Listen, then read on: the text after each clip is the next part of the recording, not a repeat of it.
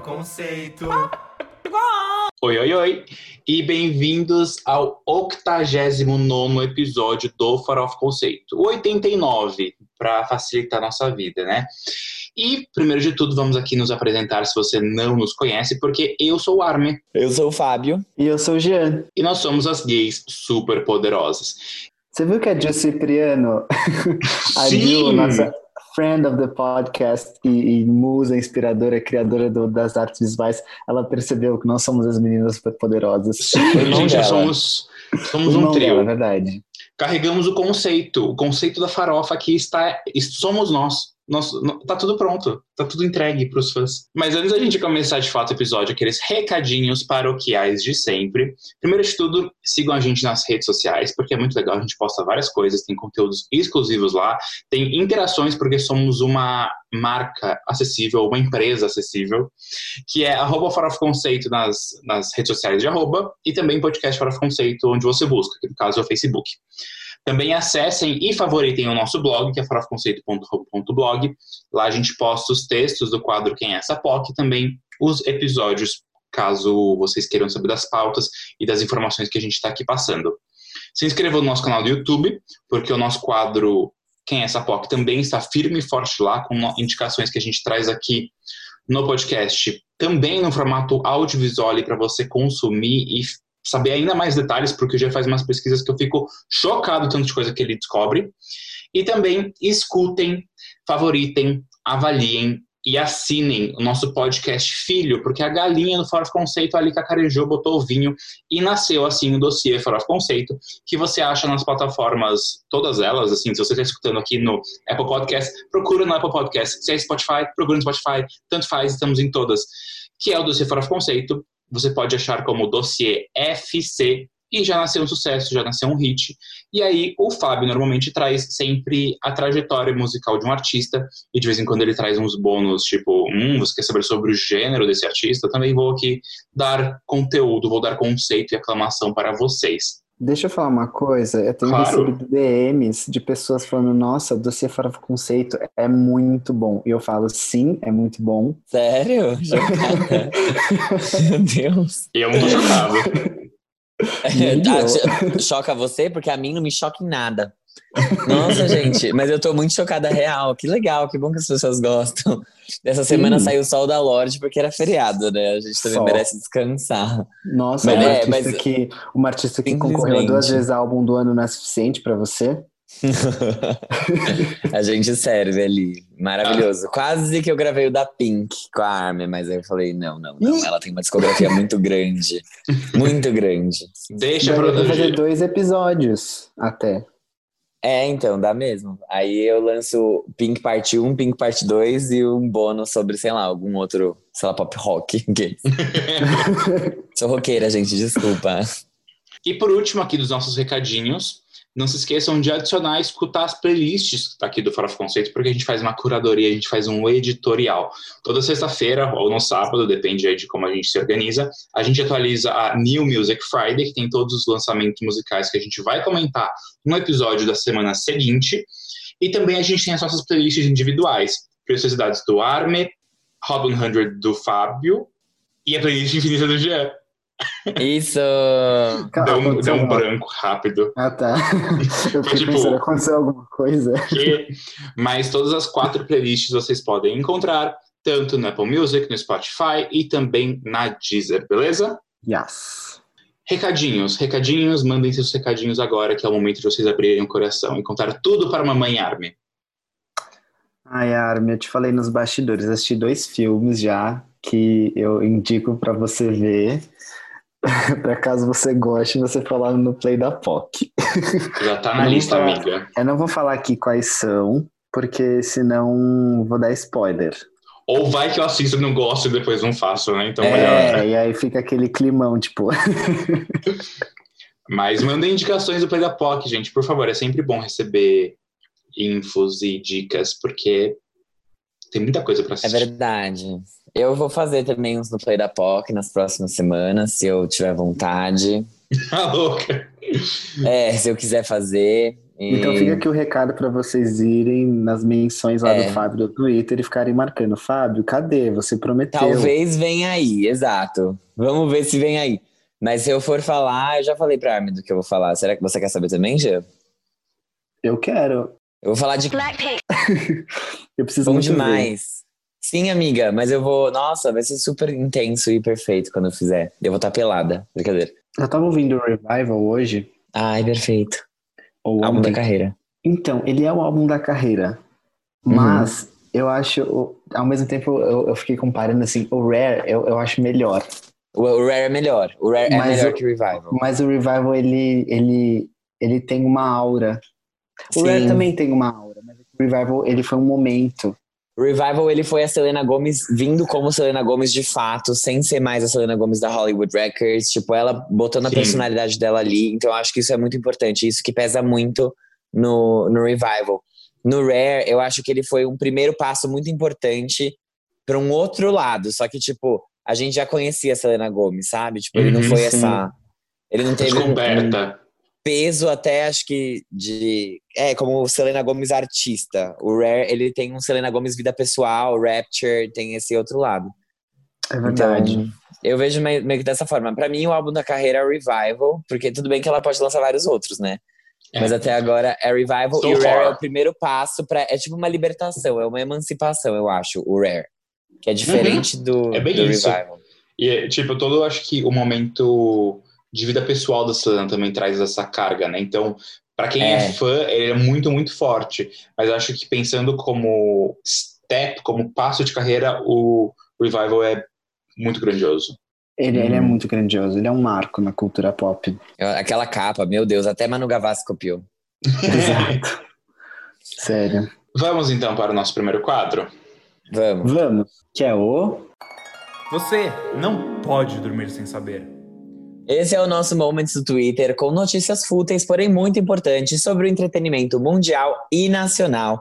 E eu vou começar falando sobre a Rádio Paz da Camila Cabello, que teve um dos debuts mais fracos da carreira dela no Hot 100 dos Estados Unidos. Wonder, que foi o primeiro single do cantor depois de Senhorita, pra quem não sabe, eu tô falando do Shawn Mendes, tá bom? Fica a dica. E, inclusive, é, então, inclusive Senhorita atingiu o topo da, da Hot 100 americana e já tem mais de um milhão de streams no Spotify. Wonder, no caso, só ficou na posição 18 na primeira semana, depois de um grande investimento inicial que a música teve, a gente bem sabe. Vai subir. Como outras coisas, vai subir.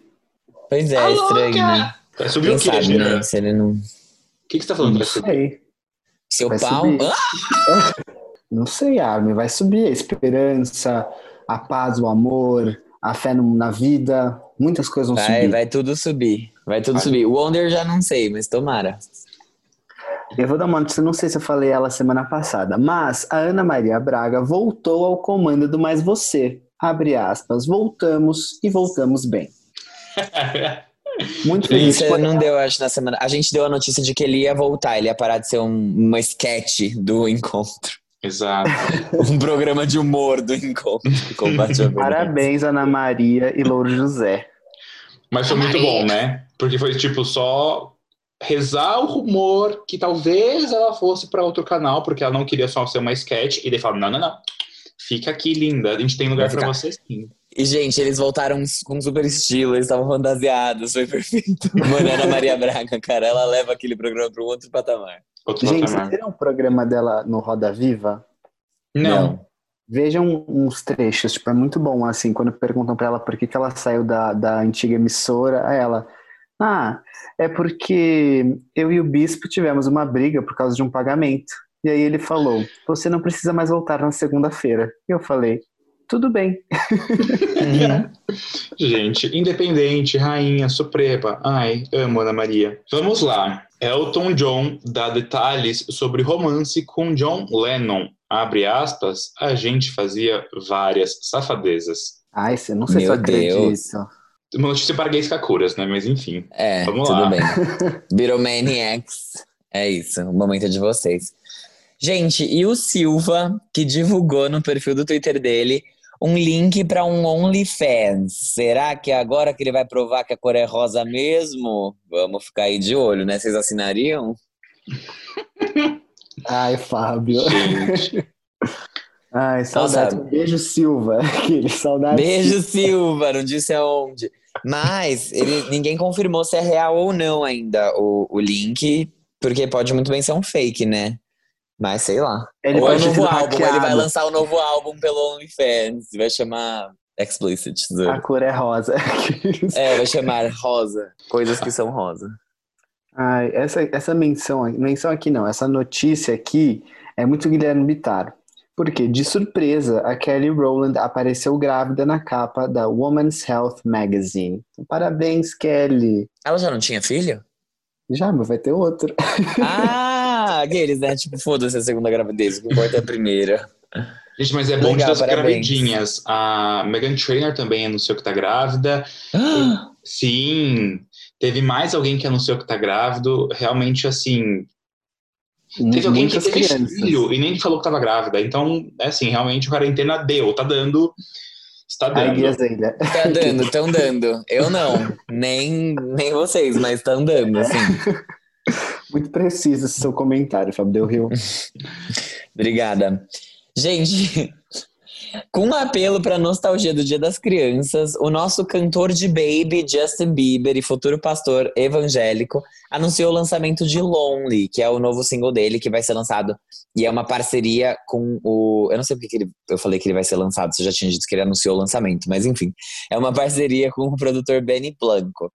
É, o single vai sair na sexta-feira, então amanhã, que vai ser um dia antes da apresentação do Bieber no Saturday Night Live. E aí ele disse que. Não disse nada, na verdade, né? Mas vamos ver se o próximo single do Cartoloco Canadense vai ser gospel de novo, se vai ser outra pegada. Vamos ver. Eu vi uns Mas eu boatos, que- eu não sei se isso é real, mas que ele vai usar, tipo. Lembra de Mark My Words do. Do Purple? Purple. Purpose. Aham. É. Então, parece que ele vai usar um sample dessa música. Pelo que eu. É, são boatos de fãs, eu não sei se é verdade. É, eu não sei se vai ser gospel de novo, viu? Nossa, mas Acho fazer, usar um sample da própria música, tipo, num, dois projetos depois, é um. Não sei, enfim. Ah, sabe quem fez isso? Ah, a Charlie. XX. Ah, mas Ela aí, fez mesmo. enfim. Ai, ai. Será que vem aí? Bacurau pode ser indicado ao Oscar de 2021. Então, É sério? Sim, porque Eu o filme não foi isso. lançado nos Estados Unidos ano passado, ele vai ser lançado agora. Então, a, a distribuidora Gente. dele lá parece estar investindo aí. Eu Ou- tô 100% bacurinha. 100%. Acho que tem que ir, velho. Tem que aproveitar a chance. Vai se fuder, sabe? Tem, tem que ir. Eu tava com muito medo ano passado, esse ano, inclusive, né? Tipo, quando ele foi. é, a gente tava ali pensando, ai, quem vai ser indicado? Quem vai ser indicado, não, né? Mas quem vai ser service? Eu esqueci a palavra disso em português. Como é? É, Enviado? sub- submetido. Submetido. Submitted. É, submetido.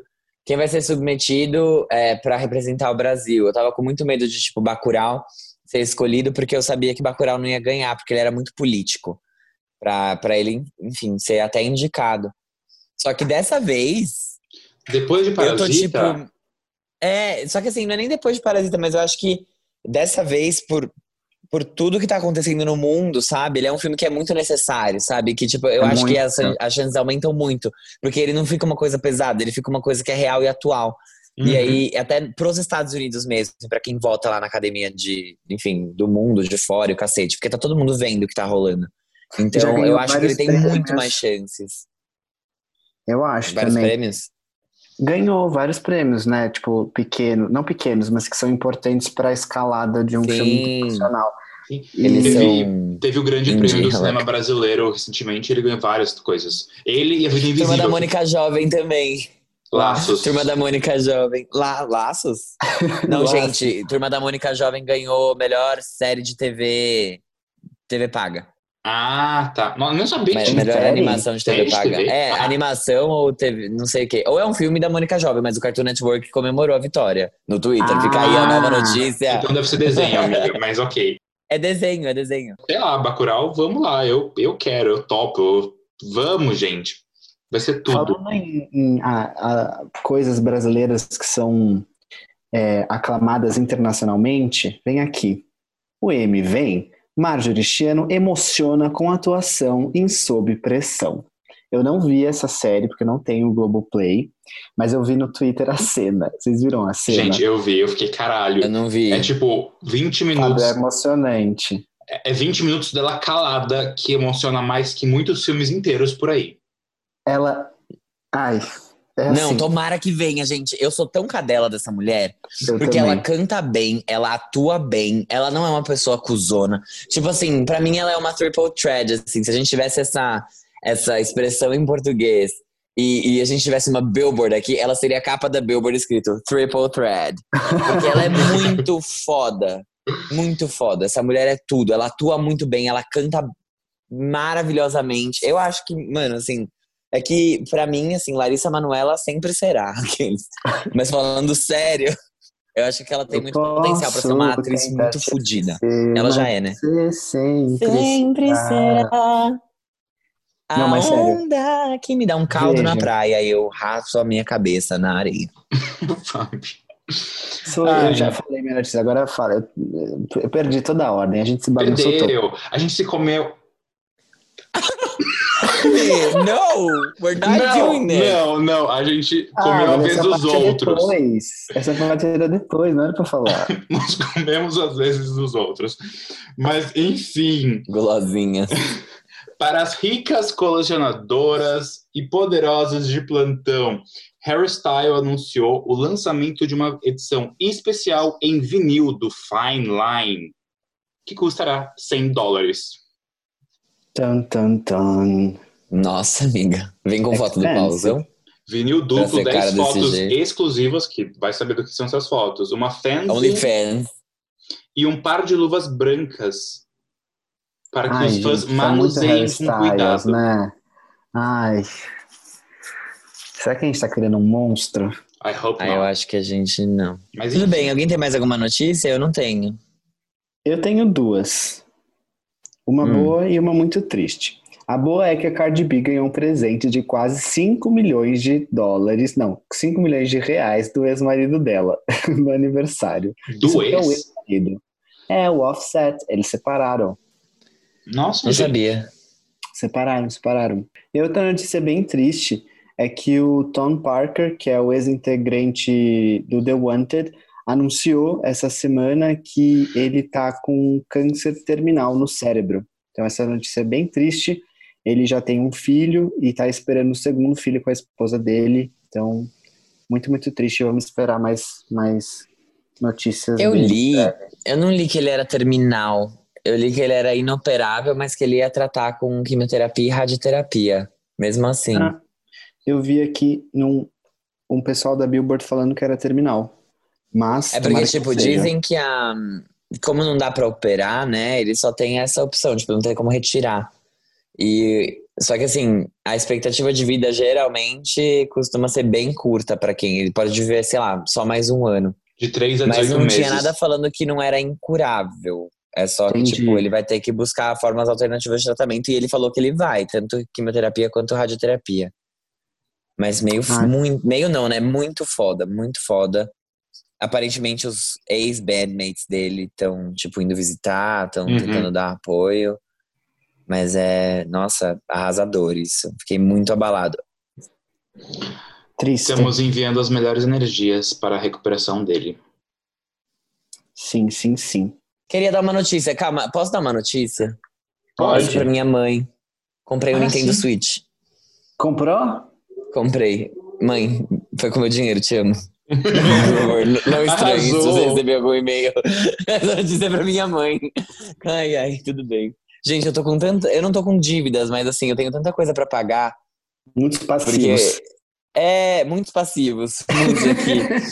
Porque eu tenho o Switch agora, mas esse eu vou pagar rapidinho. Só que eu tenho uma viagem pra, pra fora do Brasil, que eu vou fazer ano que vem, que eu também tô terminando de pagar. Ah, E eu tenho o meu. Kindle, que eu ainda tô pagando. Então, assim, eu preciso dessa vacina, parça. Senão, a vacina tem que vir. Entre outras coisas, que eu não vou contar. Aqueles, Tá louca! Aqueles que compram vibrador e parcelam em 12 vezes. É mentira, eu não comprei nada disso, gente. É mentira. Um vibrador de ouro, né? Credo, é do, é do Hairstyles, é que vem junto com o vinil. E vem com A luva é pra, é pra manusear ele. A luva vibra também. Tô brincando. Que horror. A Mari Brace vai ficar puta nesse, nesse quadro. Ai, Mari Brace, eu te amo. Vamos logo pro próximo quadro. Giro da semana. E agora a gente entra no Giro da Semana, que é aquele quadro em que a gente fala sobre todos os lançamentos que aconteceram no mundo pop, isso mesmo, as coisas mais legais e relevantes. E antes que a gente comece a conversar sobre as músicas que foram lançadas, a gente vai mencionar algumas canções belíssimas que foram lançadas. E agora eu passo para Fábio Del Rio dar as honras. Vou dar as honras, mas eu quero primeiramente ler da forma que está escrita essa, Não, essa não. notícia que eu vou dar. Não, não. Porque eu amei a cacofonia, a cacofonia. Com a cantora Clau é tipo na língua do C. Com a cantora Clau, que acaba de cantar. Ah, isso não é justo. Eu, eu escrevo essa pauta nos meus momentos de pausa do trabalho, entendeu? Acontece um erro outro. Não, mas agora, Ai. amigo, eu te desafio a cantar, a cantar não, a ler essa, esse item da pauta em- na língua do C, por favor. Na língua do C, eu não vou conseguir, gente. Eu vou ter que miar desse desafio, porque eu realmente não sei falar a língua do C. Eu não sabia, por exemplo, tudo que eu posso ser. Como eu, ser tudo, ser que, se eu posso, ser posso, ser ser, ser, Ser, ser. não sei dizer. Muito difícil. A língua do P eu não sou. Eu falo várias línguas, mas essa não é uma delas. Mas então eu vou contar pra vocês que a cantora Clau acabou de lançar um novo single que se chama Tudo Que Eu Posso Ser, que mistura pop, MPB, R&B e soul, assim como o álbum do Blackpink. A música já veio com videoclipe dirigido pela própria Clau e que contém imagens da cantora desde a sua infância. Que legal, né? Hoje que a gente tá gravando, né, neste momento da gravação, é Dia das Crianças e por isso é feriado nacional, porque esse é um estado laico, a gente não deveria ter feriados de santos. Tudo bem. Clau disse que o objetivo da música é transmitir empoderamento. O último single lançado por ela foi a música Primeira Vez, que foi sucesso em alguns Spotify por aí. No meu, não. E aí, mais uma cantora brasileira ali entregando muito conteúdo, que é a Vanessa Camargo, ex-Vanessa, ex-Vanessa Camargo, ex-Vanessa, ex-Vanessa Camargo, que entregou o álbum Universo Invertido, que é uma celebração aí dos 20 anos da sua carreira e finalmente resultou em esse álbum de inéditas, que é o primeiro dela em dois anos. O álbum já veio acompanhado do lançamento do clipe da faixa Sozinha. E é a celebração dos 20 anos da carreira da ex-sertaneja, ex-pop, ex-sertaneja, ex-eletropop, ex-sertaneja Vanessa Camargo. Ai, eu amo. Eu amo! ela, ela adora ser um ex, né? Isso daí. Gosta Ai. de um ex. E Libriana, né? Indecida, geminiana, sei lá qual é o signo dela. Gente, o namorado da Elisa, que é o nosso Quem é Maravilhoso, Role Model, acabou de lançar mais um single, dessa vez a música Going Out. A música sucede o single Blind, que deve fazer parte de um possível primeiro álbum do cantor. A gente fica na guarda, então Role Model manda aqui uma DM pra gente e também pra Elisa, porque ela é sua namorada, pra avisar pra gente quando vai sair esse álbum. A música fala sobre ir pra balada esperando o cupido agir, mas aí preferir ficar em casa. Quem nunca, né, galera? Quem nunca. Times era Larson. Eu sempre. Perfeição. Gente, a nossa próxima menção honrosa é da Bia Miller, que lançou um novo single chamado Wisdom Teeth, depois de voltar para a gravadora original dela, que é a Hollywood Records. O single veio depois da Bia anunciar a Ollie Bear Records, sua gravadora independente, na qual ela tinha lançado o single anterior, que foi That Bitch. Recentemente, ela já lançou alguns outros singles com o Universal Music Group, mas agora ela decidiu voltar para Hollywood de vez. E a música já chegou pra gente com o videoclipe. Essa é a nossa última menção honrosa antes de dessas viadinhas aqui botarem um cabresto e puxarem o trenó natalino. Jingle bells, jingle gente. bells, jingle all the way. Já está vendendo chocotone, já temos músicas de Natal e já tá na temporada, assim, já tá aí nos últimos nos últimos momentos desse ano, que tá na hora mesmo de A acabar. Mariah já tá aquecendo o gogó. Aquecendo o gogó, já vai botando a uva passa na, não, no não, arroz. isso não. que agora na respeita. farofa. Porque vocês vão ter o Natal conceito e a farofa com uva passa. Vocês viram que a gente não falou sobre isso, ninguém falou, tô até surpresa. É, Isso aqui dá a falta do Graham estar nesse podcast. Mariah Carey se juntou com, provavelmente, né, boatos, que ela se juntou com Jennifer Hudson e Ariana Grande para uma música de Natal. Sim. É, mas é, é muito reza a lenda. Tipo, Reza a lenda. o coreógrafo da Mariah postou uma foto que tem cadeirinhas, daí tipo uma tá MC, a outra tá AG e a outra tá JH. Mas, né, pode ser a Amélia Grangle. Então a gente não sabe, vamos ver. É. Mas aí, dando início a essa sessão, essa do treinador natalino, que estará presente agora no Farofa Conceito, sempre que mencionarmos esses lançamentos, eu tô aqui para falar da nova música da, como o Fábio adora chamá-la, MC Badabass, que é a Megan Trainor, que lançou o single My Kind of Present.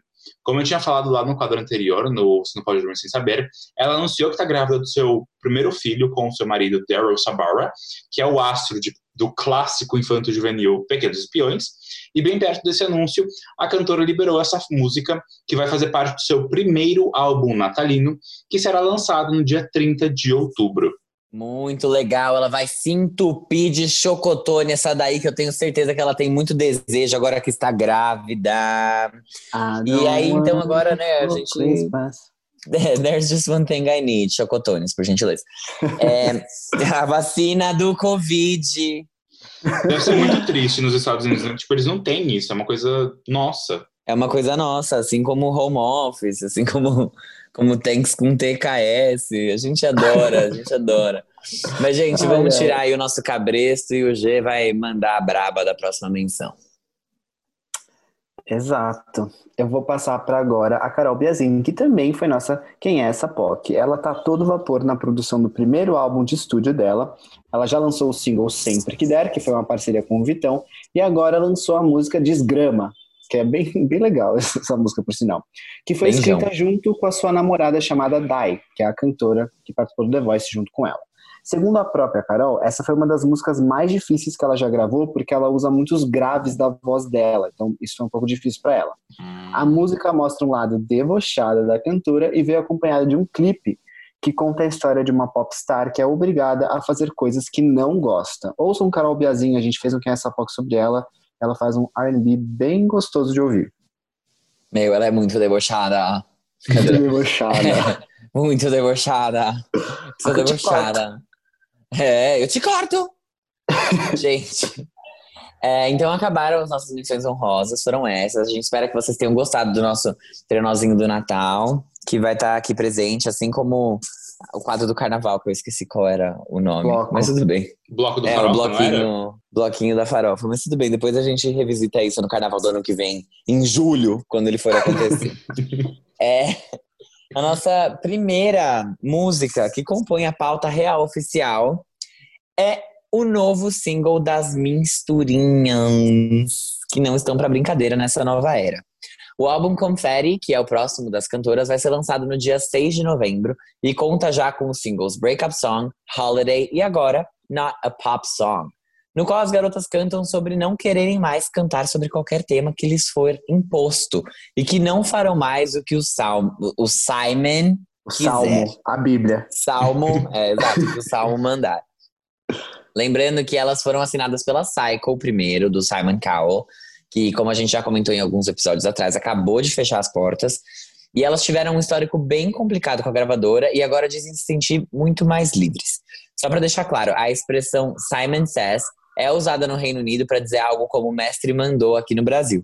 Só que elas entendem que o antigo chefe vai levar na brincadeira. Eu não acho que elas estão ligando pro que ele vai achar, É. na real. Foi só pra não parecer que elas são rancorosas e cuzões. Além disso, elas anunciaram o filme da turnê LM5, The Tour Film, que passará nos cinemas no dia 21 e 22 de novembro. O Oscar vem, pessoal? Mas tudo bem, vamos lá. O que, que vocês acharam da música? Vocês querem que eu comece falando? Qual vai ser o esquema? Eu gostei da faixa. Tô aqui, já falei. É, achei uma faixa ótima, realmente. Eu acho que esse próximo álbum delas promete. O LM5, né? É absolutamente incrível, gente. Aquele álbum é, ele só é como um bom vinho que melhora com o tempo. E essas faixas estão mostrando aí realmente uma coisa. Não é um super passo da Little Mix, né, para esse próximo álbum delas, mas ali tá botando pedrinhas ali, mostrando o caminho que elas vão levar.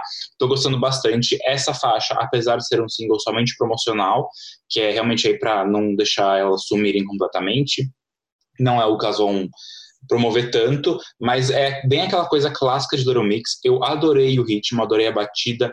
Eu a música, é, já falando, é a música de hoje que eu mais gostei da pauta, obviamente, porque eu gosto muito de Little Mix, então isso obviamente Uhum. afeta bastante, mas eu achei a letra sagaz, sabe? Eu, eu, isso é uma coisa que elas não fazem tanto e quando elas fazem é tipo, haha. Então a gente não sabe, será que é do Simon, será que é do só uma brincadeirinha? Mas de qualquer forma tá ali o recado, sabe? Então é, elas estão ali mostrando, dando o cara a tapa e falando, a gente não vai mais fazer o que querem que a gente faça. Estamos aqui para tipo falar do que nós queremos, vamos falar a nossa verdade. E ai, é mais uma coisa pra gente realmente é, aclamar o Little Mix, né? Então, então de parabéns meninas, porque eu amo vocês. Talvez vocês fiquem um pouco chocados com a minha opinião. Eu, eu gostei dessa música, assim, é que eu tô um pouco preocupado com o que, que vem por aí, tá? Pra Tá. ser sincero. Porque teve Breakup Song e aí teve Holiday, que foram músicas que eu gostei. E essa música eu gostei, só que no conjunto eu tô falando, hum, o que, que será que vem aí? Não, tô entendendo muito, mas elas já tinham falado que o álbum seria várias coisinhas diferentes. Será que vem Uma uma, salada? Não sei. Aí veio a capa do álbum, Confete. Não gostei. E aí eu já tô um pouco preocupado. Será que Não essa gostei. Capa, será que essa capa vai refletir? Mas olhando a música separadamente, eu gostei muito da letra dela, achei muito legal, muito divertida. É, mas eu tô sentindo falta. Óbvio que quando o álbum chegar a gente vai poder ver isso. Tô sentindo falta de um hino, que Little Mix sempre me traz hinos empoderadores. Eu, até agora eu não senti tanto isso. É, eu gostei da letra, mas o que eu achei estranho dessa música é que parece que falta alguma coisa nela que eu não sei explicar. Tipo assim, ela começa de um jeito, aí quando chega no refrão ela tá de outro. E eu acho que, não sei, eu, eu- achei um pouco estranho, assim. Mas eu gostei da música. Elas já tinham falado que o álbum não seria inteiro como Breakup Song ou Holiday. Então, É. é, essa faixa é um pouco mais tradicional, tipo, em termos de sonoridade Little Mix, mas eu acho que ela ganha muito na, na questão da letra. É, vamos ver, sei lá, eu prefiro. É que Little Mix pra mim nunca entregou um trabalho, tipo, ruim. Um álbum que a gente parava, É, olhava e falava, não, isso aqui é realmente uma salada absurda. Eu acho que quando elas trazem coisas mais diferentes, o álbum é mais marcado, pelo menos. Isso é muito bom, porque senão elas acabam caindo muito é, em faixas bem parecidas. Vamos ver. Sim. É que o LM5 é tão. tão... Mas eu entendi. Tudo bem. Perfect. Tô- Oi. Practically perfect in every way. Gente, eu acho que assim, sobre essa música, eu não gostei tanto dela.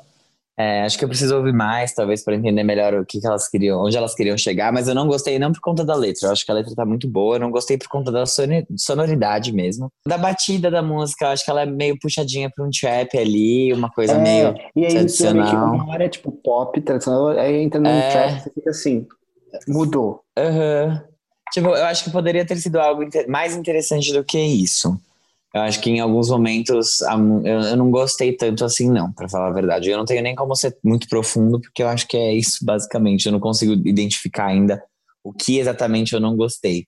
Mas eu prefiro Breakup Song e Holiday. Eu acho que elas fluem melhor, elas têm uma batida e um. O transcorrer da música, ele é mais fluido mesmo. Você, ele faz mais sentido, eu acho, do que nessa daqui ficou um pouco carregada, não sei. É, em termos de álbum, eu sinto que, de modo geral, não pensando só no, nos singles que elas lançaram até agora, eu acho que esse é um, é um álbum que vai ser meio que uma volta pro que elas estavam fazendo antes. Ele é menos R&B, né, do que o LM5 foi. Sim. E o LM5, assim, de longe, não tem nem como questionar. É o melhor álbum delas. É o melhor. Ele não tem os melhores singles, ele não tem os singles mais fortes, mas ele é o trabalho mais coeso, ele é o trabalho que mais faz sentido. E eu acho que esse foi o primeiro momento no qual elas começaram a, a ter liberdade mesmo para lançar. é, não só lançar, né? Mas para escrever mais músicas, para escolher mais o que ia estar na tracklist. Mesmo que ele tenha sido feito na Cycle e depois só lançado, finalizado na RCA. É, eu sinto que, na verdade, nem foi, né? Ele foi lançado pela Cycle e duas semanas depois elas foram para RCA Records, elas saíram da gravadora. Sim. Mas Ele é, não teve promoção, né? não teve, então ele, tipo, ele foi um flop mesmo por conta disso. Só que eu sinto que na RCA é- é- é uma gravadora muito grande. Então, eu tô sentindo também que essas músicas não vão pegar, sabe? Tipo, Breakup Song ficou em nono no Reino Unido, Holiday ficou em 17 lugar, e ela teve bastante promoção. E agora na hora Pop Song, que é o. é o que é o promocional, né? Então eu sinto que talvez esse álbum estreie ali em sexto na parada do Reino Unido. Mas depende também da semana que vai estar. Tá, que ele vai ser lançado, né? O que, que a gente vai ter Uhum. pra competir com elas. Mas eu fico feliz que elas estejam tendo mais liberdade. Mas em termos de sonoridade, eu acho que eu não tô com medo. Eu acho que ele é uma volta pro que elas faziam antes, que era o que eu mais gostava é, de Little Mix mesmo, que é esse pop. Só que de todas até agora, Holiday e Breakup Song foram as duas que mais me agradaram. Ah, é que eu, eu gosto, eu entendo você, porque eu gosto das eras antigas, mas é que, sei lá, esse- o, o LM5 ele é tão. Ele é muito bom. Ele, ele é, ah, é tão Ele é muito legal, maduro. sabe? Ele, ele, ele, ele é legal, sabe? Você fala assim, nossa, é- elas, elas são muito legais, essas meninas. Eu quero Uhum. ser amiga delas. Tipo, elas são legais. E aí. Enfim, mas vai ser bom, vai ser legal, vai ser divertido. Eu acho que só um PS adicional, como elas estão nessa troca de gravadoras, é o primeiro trabalho delas com a RCA, e o que o Fábio acabou de falar, é uma gravadora muito grande.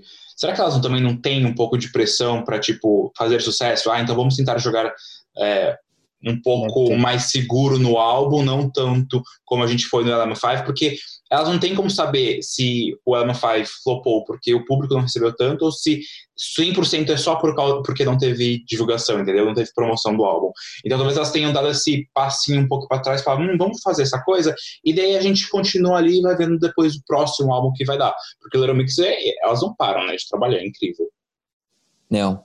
Gente, mas assim, sobre o LM5, o, provavelmente ele flopou por conta da semana que ele foi lançado, é, porque tinham outros lançamentos grandes no Reino Unido naquela mesma semana, e aí elas ficaram em terceiro lugar.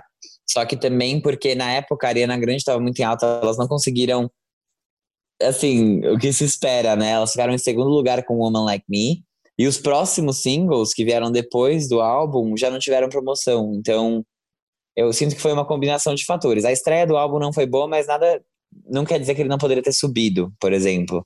Ou Uhum. que ele poderia ter tido esforços maiores de divulgação, até porque eles não devem ter, ter feito nada demais na primeira semana. Diga, foi gente. uma era que teve clipes, tipo. Não foi uma era. Teve, teve clipes, vazia. teve clipes. Até agora teve clipe, elas lançaram o clipe de Wasabi.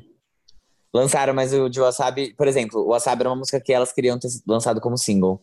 É. E que não foi. Então, tipo, elas não tiveram muita escolha, sabe? Eu, eu sinto isso, pelo menos, de algumas coisas desse álbum. Sim. E, e mesmo assim, esse de agora, o que eu acho que deu uma cagada foi que o Breakup Song, por exemplo, é uma música que tinha um grande potencial, se você fosse ver o que tava bombando na época que ela foi lançada. Inclusive, ela estreou em nono lugar no, na parada britânica, só que foi o auge da pandemia. Então, elas não puderam promover, tipo, de jeito nenhum. É, quando elas apareciam em live e tal, elas cantavam Touch. Porque era uma música, sei lá, que não ia parecer opo- oportunismo, sabe? Então, é uma música que foi prejudicada por conta da pandemia e quando elas voltaram com Holiday, ela já não é, tipo, ela não é tão forte assim, sabe? Ela não tem um refrãozão de pop. É uma boa música, mas não era, tipo, eu entendo. Não é tão comercial. Então, e aí elas promoveram pra caralho e tal. Talvez ela esteja estável no Reino Unido, mas ela não conseguiu chegar no top 10, ela ficou em 17. Então, complicado. E aí, pela lógica, elas deveriam lançar uma lenta. Pela lógica do Olha. Little Mix. É, O o problema é que lenta do Little Mix flopa. Flopa Ah, mas muito elas hard. podem quebrar a lógica também. É que foi o que elas fizeram, né? Elas lançaram Nara Pop Song e aí provavelmente elas não vão lançar nada pro lançamento do álbum, tipo, antes do álbum sair. Ah, gente, mas então a minha ajuda é te ajudar, né? É, exato. Talvez elas lancem mais alguma coisa, mas aí também quantas faixas o álbum vai ter? 10, ah, por enquanto. É muito pouco, a gente vai ouvir quase metade antes dele sair. Não sei se elas querem fazer isso. Mas o que eu É. quis dizer sobre a RCA é muito de tipo, é uma gravadora grande que tem artistas grandes e que o Little Mix não é a bolacha do pacote, entendeu? Como era na Cycle. Sim.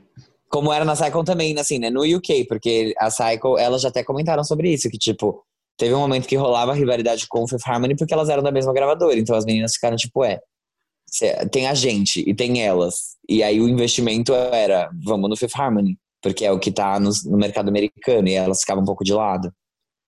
Isso é muito Então- sacanagem, muita burrice. É muita, É, mais. é muita mesmo. Desejamos me- os melhores sucessos e as melhores qualidades para esse álbum da- das meninas do Little Mix. Nossa querida sempre, porque misturinha. elas são maravilhosas, Demais. merecedoras. E aí, nosso próximo tópico da pauta de hoje é a nova era da Bibi Rexa, que lançou aí o single Baby I'm Jealous, que é um feat com a moça do momento, quer dizer, uma delas, né? Que é a Doja Cat. Após o sucesso da faixa Meant to Be, que foi com o Florida Georgia Line, e o lançamento do seu primeiro álbum Expectations, lá em 2018, a Bibi chegou a lançar alguns singles, Less Hurrah, Not 20 Anymore e You Can't Stop the Girl. Mas agora é oficial, a parceria com a Doja Cat se chama Baby I'm Jealous, como eu falei, e já veio com um videoclipe. E nele, a Bibi e a Doja fazem uma viagem pelo tempo. Tan, tan, tan. Vou falar o que eu achei. Então, Gente, adorei essa música, não tava esperando por ela. E ela veio assim, eu achei muito catchy, então eu já ouvi a primeira vez, ela já ficou na minha cabeça e eu fiquei o final de semana inteiro ouvindo ela. É, achei o refrão ah, muito, muito fácil, muito gostoso. E foi uma parceria que, ao mesmo tempo que foi inesperada, ela combinou muito na minha visão, assim. A Bibi e a Doja, tipo, achei que as vozes se complementaram, os estilos caíram muito bem uma com a outra. É, achei que, que a música, ela tem ali a carinha, um pouquinho, sei lá, a carinha da Doja Cat, até pelo estilo dela, mas também ficou com a carinha da Bibi Rexa, que é uma pessoa que, ela como pessoa, eu tenho, eu tenho muita empatia, assim, ela, eu acho ela muito, uma pessoa muito legal e divertida, então isso já dá mais vontade de ouvir a faixa ainda. E eu gostei, assim, demais, eu achei que elas serviram bastante nessa música, o clipe também tá bem divertido. Eles fazem até uma brincadeira, não sei se vocês viram. Que, tipo, quando a Bibi fala, tipo, ah, vou, vou. Queria viver em outras épocas em que a gente não tinha o celular. E aí uma das meninas da mesa fala assim: Nossa, mas se vocês vivessem em outra, vivessem em outra época, provavelmente vocês não seriam canceladas no Twitter. Aí, tipo, a câmera corta assim, aparece a Doja Cat. e ela fazendo uma cara de assustada, assim. Então Hum. eu gostei dessa brincadeira e, e do que elas fizeram. Eu gostei bastante da música. eu não amei a música. Eu acho que ela é meio que mais do mesmo do que a Doja Cat fez pra bombar, sabe? Tipo, Say So, eu acho que ela segue uma pequena formulinha, mas ela não é uma música ruim, ela é legal. E eu fico feliz que a Bibi tá voltando agora com materiais que parecem ser de fato mais sérios e e que vão compor um, um novo álbum, que ela vai, enfim, é, começar a trabalhar em alguma em algum outro trabalho, porque redundâncias. É, porque eu gosto dela, eu acho que, mano, ela, ela é super esforçada, sabe? Independente dela ter sucesso comercial ou não, tipo, eu sei que o Expectations não foi lá essas coisas, mas ela é super esforçada, ela escreve para outras pessoas, ela tá há muito tempo tentando ter Sim. o hit dela, ter fazer esse nome dela. Eu acho que ela merece muito. E, tipo, essa faixa, eu espero que ela bombe pelo menos no TikTok, que ela consiga entrar na Hot 100 e consiga umas posições legais. Se não pegar top 10, que ela fica ali no top 30. Porque eu acho que ela precisa se consolidar, sabe? Ela teve muitos hits, só que hits pontuais, é, e que não, não levaram a um sucesso maior. Que foi o caso de to Be. Tá no primeiro álbum da Bibi, só que o álbum não foi bem. É, ela tem Me, Myself and I com o Jeezy, e ficou no top 10, e ela ganhou nada com isso, sabe? Tipo, ok, ela ganha dinheiro, mas, mas como artista, como peso, como ser um, um nome maior, isso não acrescentou em nada como Uhum. artista pra ela. A mesma coisa com Hey Mama, que foi a música que ela fez com David Guetta, com ela não tava nem creditada de início. Então eu acho que ela trabalha pra caramba. Eu, eu gostaria de ver ela fazendo muito sucesso com essa faixa assim. Não é minha favorita, até porque na verdade nenhuma da Baby Rexa é, não gosto das músicas dela.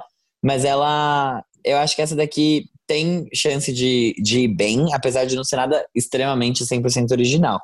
Mas o G já falou que é, é divertido sobre o clipe e tudo mais. E achei. é, acho que isso pode ajudar a impulsionar e deixar toda a música e o contexto mais interessante para que ela consiga engatar, porque eu espero mesmo que ela engate, mesmo que eu não goste. Concordo um pouco com o Fábio. Eu não, não amo essa faixa. Eu acho que ela é divertida, ela é legalzinha. Não Uhum. é extremamente marcante, sabe? E eu acho que é isso que é, falta um pouco acho, de força nela, mesmo que ela tenha uma batida super interessante. é, que é bem marcada. Olha que coisa, né? Ela tem uma batida marcada, mas ela não é marcante. Eu quero muito o sucesso da. Eu acho que ela faz, como compositora, ela faz coisas muito legais. E vamos ver. Eu tava lendo aqui que a, a Bibi Rexa, como eu comentei agora, né, no meu, na minha fala, ela não estava acreditada em Hey Mama. E ela, justamente isso, né? A gente tá falando, ah, ela trabalha pra caramba, ela é super esforçada. Quem falou isso fui eu, ai, foda-se. Enfim, mas vocês concordam comigo, isso que importa. Sim. E ela, Sim. é, ela comentou pra Billboard que ela não estava acreditada inicialmente, porque eles não queriam colocar muita gente na capa da música e nem muita gente pra ser citada na rádio quando tocasse, né? Tipo, ah, é a música do David Guetta com a Nicki Minaj, com, a, com o Afrojack, com a Bibi Rexa, tipo, era muitos nomes pra falarem. Só que ela mandou um e-mail pro Guetta falando, tipo, ah, eu quero muito estar acreditada, tipo, vocês podem me acreditar, por favor? E aí eles, eles combinaram que sim, tipo, ele falou, claro. E, e aí ela comentou que ela pediu porque ela tinha sido assinada, depois ela tinha sido demitida, depois ela tinha sido assinada de novo. E que tava muito difícil pra ela e que ela não queria, tipo, ter uma música que foi um top 10 na Billboard. é, ficou em oitavo lugar, se eu não me engano, mas ela não queria ter uma música que faz muito sucesso, que tá tocando na rádio, que as pessoas acham que é a voz de outro artista. Porque até ela ser acreditada, as pessoas achavam que era a Nicki Minaj que cantava.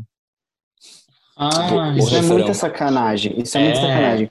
Porque a mina escreve, a mina faz não sei o quê, e tipo, É. tiram porque. Nossa, isso acontece muito, né? Principalmente com música eletrônica. Tem outra que eu tava vendo aqui no Spotify, In the Name of Love. Essa música é muito famosa. É, Pois Martin é Garrix, não é? ótima.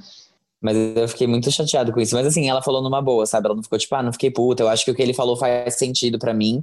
É só que eu tava fudida, tá ligado? É, Tipo, então, não gente. tava. Eu tava fudida. Não é que nem a Kesha no Florida, sabe? Que tipo, Right Round, ela não foi acreditada, todo mundo achava que era Katy Perry. Só que depois a Kesha conseguiu o hit dela e tal. Tipo, a Kesha tava começando. Mas, mano, foi. é, eu fiquei meio, puta, mano, imagina, a, a mina quer comer. a mina quer. Ela precisa comer, ela precisa fazer show. Please stream so I can eat tomorrow. Yes, please stream. Zara Larson, teach us. Mas o que eu acho é que elas combinaram tanto que eu fiquei um pouco. Hã? Eu, eu demorei um pouquinho. Falei, nossa, cadê a jaqueta aqui? Cadê É. a jaqueta? Porque assim, a voz delas realmente é parecida. Mas aí voltou e eu achei. Achei bom, achei bom, mas faltou ali um negócio pra me pegar de jeito. É que, cara, eu não sei. Eu, eu entendo que pra vocês possa não ter pegado. É que eu acho que pra mim pegou, porque a partir do momento que eu cantei o refrão, ele não saiu mais da minha cabeça. Uhum. Tipo, eu Uhum. me pego assim, Baby, I'm jealous of the pictures that you like. Tipo, ficou. Depois que eu cantei a primeira vez, fudeu, já ficou na minha cabeça. Mas eu achei legal a música também. Tipo, eu acho que ela tem um puta potencial. É só que avaliando como, ah, sabe, critérios, originalidade, nananã. Tipo, se a gente tivesse que dar nota pra música, eu acho que tem outras coisas que eu fico meio, ah, Hum, eu entendo. tudo bem, nada entendo. demais. Não é defeito. É só que. Mas pensando num okay. hit, assim, tipo, tudo bem. É. Tem tanta coisa que tá aí que não tem originalidade. Exato, exatamente. tipo a música do. A louca. Não quero- não vou falar. não. Isso que vem com exemplo. Mas tá bom, podemos então pro nosso último tópico? Por favor. Sim. A Julia B não é boba nem nada e já está preparando o terreno para a carreira internacional dela. A Julia compôs a música Inolvidable, que é inteiramente em espanhol, mas também preparou uma versão em português e em parceria com o sertanejo Luan Santana, que é a música Inesquecível. A inspiração para essa música veio no período em que ela produzia a versão em espanhol de Menina Solta, que é Chiquita Suelta ela recebeu uma mensagem do ex dizendo que tinha é, sonhado com ela. E daí vem a inspiração para a música. Será que também foi daí que surgiu a inspiração para Recaída? Acho que sim. A música em português já tinha sido apresentada numa live junto com o Luan e com a Luísa Sonda. O clipe da música veio só para a versão em espanhol. Inclusive, eu queria perguntar uma coisa: se nós tivermos ouvintes internacionais é, que moram em outro país que não o Brasil, eu queria saber, se você entra no Spotify da Julia B, qual versão você acha? A em espanhol ou em português? Porque eu não consigo achar a versão em espanhol de jeito nenhum no Spotify, só se eu digitar Inolvidable. G, no, eu achei clipe dela assim. Inclusive, tem dois. Os dois clipes estão no, no Apple Music. Inesquecível tá na frente de Inolvidable. Mas tá lá, os dois clipes e os dois singles. Hum, só se foi na hora que eu fiz a pauta, não tinha no YouTube. Pode ser. Pode ser, Deixa eu- amiga. E, e G, eu também acho Inolvidable só, tipo, dentro da página dela, que não aparece como latest release pra mim, Inolvidable. Eu não achei, cara. Nossa, que ódio. Realmente, saiu o clipe. Nossa, Julia, você me enganou muito. Gongada pela Julia B. Parabéns, Julia B, você conseguiu fazer uma gay de otária hoje. Como sempre. Então, perdão, aí corrigindo já, Julia B e Lua Santana tem clipe sim. Inclusive com 2.2 milhões de visualizações já, caramba. Bastante. Ah, o fã do Luan Santana é- tem força, né? É, nossa, menina solta. Mas vamos lá, gente. Eu acho que várias coisas sobre essa faixa. Eu achei que não ia ter nada o que falar, mas eu fiquei pensando tem, na verdade. Eu acho que é um feat inesperado, mas que funciona. E assim, as vozes eles combinam e é uma música mais pop que, pelo menos eu, que não escuto Luan Santana, nunca tinha percebido ele ou, ou ouvido alguma música pop do Luan Santana, né? Sempre ele tem, é pro sertanejo. Então eu fiquei, achei interessante esse feat e eu acho que vai ser uma grande porta de entrada para levar a Julia B pro grande público. Aí o G acabou de mostrar o negócio do clipe, que já tá aí com mais de 2 milhões de views. Eu acho que vai conseguir dar um- uma alavancada muito forte. Porque eu fiquei pensando, nossa, mas por que o Luan Santana, sabe? Mas quando você pensa de um ponto de vista mais comercial, do ponto de vista mais estratégico, por que, que eles fizeram isso, faz sentido até. Então, não é uma super faixa, mas eu acho que é uma faixa que vai fazer sucesso. Ela tem todos os aspectos que aí das músicas da Julia B, apesar de não ser tão clássica, ter aquele som tão característico da Julia B, mas é, ela tá muito com as coisas que estão em alta hoje em dia. Inclusive, ela tem uma, uma batida em contratempo que é característico, por exemplo, do reggaeton. E a música não é reggaeton. E eu fiquei tipo, ah, então eles pegaram várias coisinhas. Eu achei que trouxe um resultado legal, um resultado completamente inesperado, que não era, mano, eu jamais esperaria isso de uma música nova da Julia B, muito menos uma música nova da Julia B com o Luan Santana. Eu achei que eles iam lançar um sertanejão que seria dele com ela, sabe? Não necessariamente dela com ele. Mas Julia B se provando cada vez mais aqui para nós como uma grande artista. Cara, realmente ela, ela, ela prova, né? Ela sempre Exatamente. prova. eu achei, eu concordo com a Armin, assim, não esperava essa parceria, mas ao mesmo tempo ela fez muito sentido. É, eu ouvi primeiro a versão em espanhol, porque eu fui impactado por ela primeiro, eu nem não sabia que tinha uma versão com o Luan. E eu, eu gostei mais da versão em espanhol, porque Uhum. é, é muito. A versão em espanhol, quando você fala, nossa, isso é muito Julia B. E, e eu acho engraçado que é, é bem o que o Abner falou, assim. A Julia B, apesar dela estar fazendo coisas um pouco diferentes do que ela fez anteriormente, ela consegue deixar isso muito com a cara dela, porque a voz dela é muito marcante, o jeito dela cantar, a, A personalidade dela é, é muito Julia B, tipo, você sabe que é ela cantando, né? Eu acho isso muito interessante, porque isso mostra que, que ela é ela. E isso é muito legal, assim. Ela tem uma personalidade artística muito forte. Então, eu gostei da música, achei a letra muito boa, muito, é muito pega também, muito fácil, fica na cabeça, é bem bonita. E com o Luan Santana fez sentido nisso, assim. Ela conseguiu fazer com que o Luan entrasse no universo dela, ao Sim. mesmo tempo que, que teve uma troca ali, sabe? Então, eu gostei bastante. A Julia B tem feito muitos acertos, na minha visão. Gostei bastante da música, das duas versões, mas eu acho que a em espanhol é- funciona melhor mesmo, porque a- é, eles acabaram traduzindo, né, algumas partes da letra para em português. Só que tu e eu, tu e eu, achei meio zoado. Sim. Mas de resto, achei muito bom. Ela fala, né, obviamente, né, ela não, não comenta sobre estratégia de marketing, mas ela fala que ela acha o Luan Santana o melhor cantor do Brasil, tipo, a melhor voz, e que ela tinha certeza que ela queria fazer com ele, né, porque ele ia conseguir passar pra música a emoção que a música precisava ter. E eu gosto muito do Luan Santana também, apesar de eu não ser.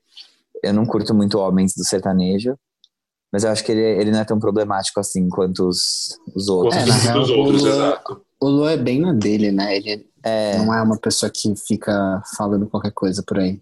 exatamente. Apesar da Julia B ser a musa do Fora PT, eu gosto muito das músicas dela. É muito difícil pra mim. Porque, tipo, ai, que legal. Pena que se a gente sentar numa mesa e discutir política, eu vou querer vomitar. Mas tudo bem, a gente não precisa fazer isso. A gente não nunca vai fazer sabe isso, inclusive. disso. A gente não sabe disso, né? A amiga, ela segue um monte de gente de direita no Instagram. Mas tudo bem também, não tem problema. É que, é que assim, eu entendo também, porque é uma questão de família no caso dela, né? Porque a família dela é. Mano, o pai dela, querendo ou não, ele é um político, ele é um político de direita, ex-Bolsonaro. Então, não adianta muito. Complicadíssimo. É, é uma situação delicada de qualquer forma, sabe? Mas tudo bem. Eu, eu passo total por cima disso, porque eu tô tentando ser madura. Então eu tô, eu ouço as músicas dela, eu gostei bastante dessa música, eu vou continuar ouvindo. É, e eu gostei, eu tô, eu tô bem feliz. Eu acho que tem muito potencial para o mercado latino, especialmente por ser um reggaeton lento, é, que não é o que a gente está acostumado a ver, super. Exato. E foi, e foi escrito em espanhol, isso que eu achei o mais legal de tudo. Porque Ela que escreveu, é não muito é? orgânico. Foi, foi ela que escreveu. É, fica algo ainda mais orgânico, não parece que é uma tradução de Menina Solta, por exemplo. Então, é- ela é muito talentosa, né? Ela fala várias línguas, tipo, mano, Ela é muito boa, né? Ela é rica, né? Ela teve todo acesso. Exato. Todo acesso ela- necessário. é, é isso ela que dá faz melhor oportunidade, com- Brasil. Exato, ela faz o melhor Ela com faz todas melhor as com o que ela ferramentas que ela teve. Tipo, ela- Exato, ela, tipo, não adianta nada ela, ela Fez falar bom uso. 20 línguas e, não, e fazer uma música de merda. Então, tipo, ela parece ser muito inteligente, muito talentosa mesmo, escreve super bem. É, fico feliz por, por ela estar lançando coisas boas ainda e mostrando que ela é a Julia B, que ela não veio pra, pra ser só um- uma música de sucesso e ir embora, sabe? Tipo, ela tem muito potencial ainda.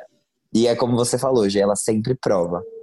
Que, tipo, mano, ela vai ser grande sim e acabou. Não é porque ela é filha de político que ela vai ser grande, não. Ela vai ser grande porque ela é boa. E é isso. Exato. Fui eu que falei, mas tudo bem, concordo.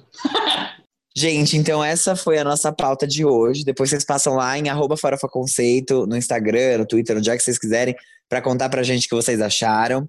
E agora a gente vai pro nosso último quadro do episódio, que é o. Quem é essa POC? Gente, antes da gente começar, só pra vocês saberem. A igreja não gosta dos boiolas. Brincadeira. Mas tá tendo uma procissão na rua do G. E aí ele não, ele não vai conseguir fazer, provavelmente, quem é essa POC. Então eu e a Armin vamos fazer as boas da vez, mas vai ter vídeo. Porque hoje a gente vai falar sobre a MXM Tune, que é uma cantora, compositora, videomaker, gamer e personalidade da internet. Ela tem mais profissões do que a Manu Gavassi. ela se chama Maia e ela tem 20 anos e ela é de Oakland, lá na Califórnia. E ela faz um bedroom pop ali super gostosinho, super simples. E é basicamente ela e o ukulele, letras super pessoais, letras super delicadas, que é muito fácil de você se identificar, porque ela fala de ansiedade, relacionamentos e a vida aí de um pós-adolescente tentando se achar no mundo. É isso aí. A MXM Tune tem descendência chinesa por parte da mãe, então ela cresceu muito próxima da cultura desse país, tendo até família que vive em Hong Kong. E como o pai dela tem descendência europeia, ela se considera o que a gente chama de rapa. Isso é, uma pessoa com etnias diferentes. Isso foi uma coisa que dificultou bastante a vida dela quando ela era criança. E só pra vocês saberem, tá? Todo mundo na família é muito criativo, especialmente os avós. Tendo uma que é artista e um outro que é músico. Quando ela já tinha seus 13 anos, ela começou a escrever músicas por conta das aulas que ela estava fazendo, e depois ela falou, vou por quero, vontade própria. Ela não tinha muito noção do quanto ela gostava disso, mas ela percebeu que era muito importante, principalmente como uma válvula de escape emocional. Então ela começou a esconder isso das pessoas. As músicas falavam sobre todos aqueles tópicos que eu já falei, todos aqueles assuntos, e ela compartilhava essas músicas que ela escrevia online, sem os pais dela saberem. Ela sempre foi muito criativa e ela começou um canal no YouTube quando ela estava ainda no ensino fundamental. E ela fez isso porque ela achava que ela tinha uma mensagem pra passar, então ela continua com o canal até hoje. Porque não era só sobre a música, mas sim sobre a mensagem que ela estava passando para os seguidores dela. A primeira música que ela lançou foi 1-800 Date Me. Que é como se fosse tipo um, um hotline, sabe? Aquele 0800, nananana. Me liga. Tipo, 1-800 Date Me, que é exato, que fala sobre ficar sozinho no dia dos namorados lá, o americano, que é o Valentine's Day. E aí no dia seguinte ela acordou com um monte de notificações no celular e a música tava com 2 mil likes no SoundCloud. Hitou organicamente, hitou fácil. O nome MXN Tomb foi criado quando ela tinha 11 anos, quando ela achou um Instagram de desenhos e daí ela se tocou que estava tarde demais já para querer mudar depois. Ela nunca contou qual é o sobrenome dela, a gente só sabe que o nome é Maia. Os pais descobriram que ela fazia essas músicas em 2017, depois que ela apareceu em um artigo da Hype Beast. No começo eles ficaram muito assustados, porque ele, ela cresceu ali num ambiente que incentivava pouca exposição na internet, mas né, já estava acontecendo. E também foi nessa época que ela contou que era bissexual. Ela estava muito nervosa quando fez isso, mas os pais foram super tranquilos. Mas é muito engraçado nessa coisa de família asiática, porque depois do final do ensino médio, ela decidiu que ela ia tirar um ano para focar na música, só que ela demorou para achar que isso daria certo. Só que depois, assim, de um tempo dela tentando, ela conseguiu um agenciamento e aí ela ficou mais segura, porque ela falou: Meu, agora que eu tenho um agente, eu tenho um trabalho de verdade. E os pais dela ficaram super preocupados. Só que, como ela já tinha músicas lançadas, eles falaram: não, o negócio é sério. Tipo, ela já tem música lançada, ela já tem é, sucesso né, na internet, porque 2 mil de visualizações em uma música organicamente. De um tipo, dia pro outro. Overnight, é, quer dizer que a música foi tipo um hitzinho ali. E só que mesmo assim eles falaram, beleza, o negócio é sério, só que você vai ter que ir pro, pro college, né, pra universidade no ano seguinte. E aí ela decidiu que, decidiu não, né, ela tava pensando em estudar arquitetura, porque ela estudou muito disso no ensino médio, só que aí chegou o famigerado ano seguinte e ela já tava engatilhada na música, não teve como. E aí quando a gente dela, que é o atual, entrou em contato com ela, ela ficou muito feliz, porque ela já recebia muitos contatos de gravadoras gigantes, e ela ficava muito preocupada com as intenções dessas gravadoras, então ela estava precisando de ajuda. E, e, ela sempre fala, né, que ser tão jovem assim e estar tá inserida na indústria da música é muito assustador. E aí agora a gente vai falar rapidinho de algumas músicas de alguns EPs que a MXM Toon lançou. Então a primeira que foi a Hotline, como o Fábio chamou, foi One 800 Date Me. É uma música super curtinha, fala sobre estar sozinha, é uma letra mega engraçada e como eu falei, mega basiquinha ela e o ukulele. A segunda depois foi Falling For You, que foi produzida pelo Pete e já traz um som mais aí puxando para o R&B. É a música mais popular dela até hoje, contando com mais de 150 milhões de reproduções no Spotify. E aí foi só em Please Don't que ela realmente achou uma sonoridade que ela seguiu por mais tempo. As letras eram mais pessoais e menos engraçadas, também acompanhadas pelo ukulele. Foram vários singles soltos, mas alguns deles fizeram parte do primeiro EP dela que se chama Plum Blossom. O EP é bem ela e o ukulele. A gente já falou isso 15 vezes aqui nesse episódio, porque tudo é ela e o ukulele. Bem isso, bem simples. Mas é só ela e o ukulele. Essa primeira parte da carreira dela eu não gosto, porque é só ela e o ukulele. Pronto, falei. É ela e o ukulele, bem simples, bem isso, bem direta. E já mostrava que a Maia ia trazer composições cada vez melhores. O Jean já deu aqui o spoiler de que ele não curtia muito essa fase. Eu, eu, gosto, mas é só isso. O álbum de estreia dela foi lançado de forma independente em 2019, produzido e composto em parceria com um cara chamado Robin Skinner, um produtor muito jovem da Inglaterra. E conseguiu mostrar um pouco mais do mundo da Maia, falando da depressão e saúde mental na visão de um adolescente que ainda está no ensino médio. E depois a música Unspoken falava sobre a relação dela com a avó que mora lá na China. A outra música Prom Dress é sobre ela não se sentir confortável no baile de formatura e foi essa música que deu aí um boom na carreira da Maia, porque explodiu no TikTok e fez com que ela ficasse ainda mais forte nas redes sociais. E quando a gente fala que o álbum foi importante para mostrar o mundo da Maia, é porque ele foi mesmo. Ela gravou uma série de podcasts, tipo um diário, em que ela contava sobre a experiência de gravá-lo junto com seus produtores. Além disso, ela ainda lançou uma história em quadrinhos e um curta sobre as músicas do álbum. Isso é algo muito importante para ela, porque como ela começou no YouTube e as pessoas começaram a ouvir as músicas dela pelo SoundCloud, e só depois ela atingiu um público novo pelo TikTok, ela percebeu que era necessário que as pessoas conhecessem cada vez mais esse universo que ela queria transmitir. Por isso que ela é tão ativa nas redes sociais, com a sua arte, com seus conteúdos. Como ela é apaixonada por arquitetura e história, ela criou um podcast chamado 365 Days with MXM Tune com episódios diários nos quais ela conta curiosidades sobre história, indo desde a fundação da Nintendo até o impeachment do Donald Trump, que a gente tá aqui, ó, de dedinho cruzado para que acontecesse, mas não aconteceu. Assim como a gente tá pro álbum da Lorde, que se Deus quiser vem em 2021. Além de contar alguns fatos é, divertidos da vida dela. E aí, gente, ela é multitalentosa, multicarreirista. Além de tudo isso, ela também tem um contrato com a plataforma de streaming Twitch, que ela transmite as lives dela jogando Minecraft ou fazendo karaokê ou compondo suas músicas. Lembrando que o canal dela do YouTube continua ativo até hoje, com vlogs e visuais para praticamente todas as faixas que ela lança, ou seja, muita coisa. Menos de um ano depois do lançamento desse primeiro álbum, a Maia acabou assinando com a Cobalt, especificamente com a e, sempre, sempre não, né? Eu nunca consigo falar nossa gravadora, AWOL, que é A-W-A-L, que é uma gravadora aí independente. Depois disso, ela lançou já dois EPs agora esse ano, em 2020. O primeiro se chama Dawn e foi gravado antes da pandemia começar. Ele foi lançado no momento que todo mundo, ou pelo menos todo mundo, deveria estar ali trancado em casa. Ele traz uma visão bem mais positiva com a autoridade sonora e ele começa a agregar alguns elementos de synth pop na música da Maia, que até então, como a gente já falou muitas vezes, era só ela e o ukulele. E o Dusk, que é o EP que ela acabou de lançar, serve como um espelho melancólico pro Dawn. Ele tem letras mais introspectivas, a começar pelo single OK On Your Own, que é a parceria com a Carly Rae Jepsen. E nessa, a Maia fala sobre um relacionamento que precisa acabar, porque a outra pessoa precisa achar paz e a saúde mental sozinhas, sem a ajuda da outra pessoa, do parceiro, sem que ela seja o lar dessa pessoa. Mas o auge, para nós, e na verdade pro Jean, está em Show and Tell, no qual ela fala diretamente sobre a sua juventude um pouco perdida por conta da ansiedade e que não é possível dormir e que também ela pensa muito ao mesmo tempo que ela não pensa em nada. Essa música tem a aprovação da Elisa Castilho. Isso quer dizer que é, um, ela é uma, realmente uma música boa, gente. Vocês podem escutar. Eu gosto muito de MX Man. MX Max aí. X-Men. MX Man. gosta muito de X-Men. MX Man Tune.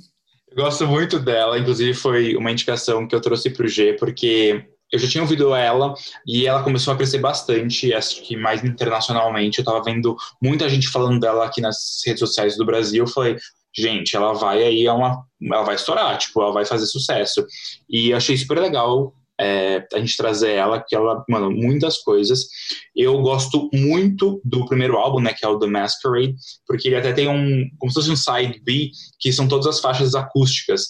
É, então, as faixas são um pouco acústicas e ainda ficam mais delicadas. Eu acho super fofo. É a versão acústica da versão acústica. Exatamente.